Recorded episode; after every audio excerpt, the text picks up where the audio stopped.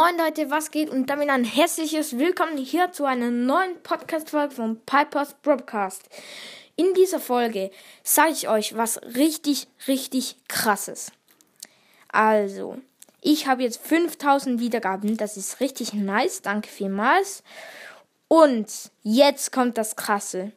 Heute Morgen bin ich in Browsers reingegangen also ein Kollege hat mir geschrieben, dass es ein richtig krasses Angebot im Brawlers gibt.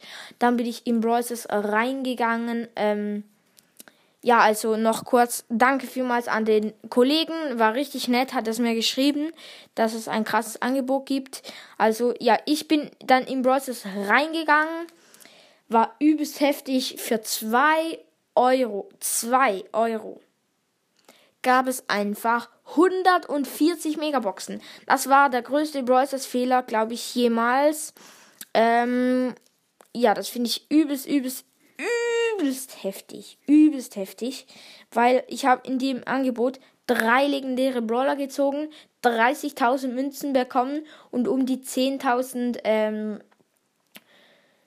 Gear-Points. Ähm, ja, also es war richtig krass. 10.000 Markenverdoppler.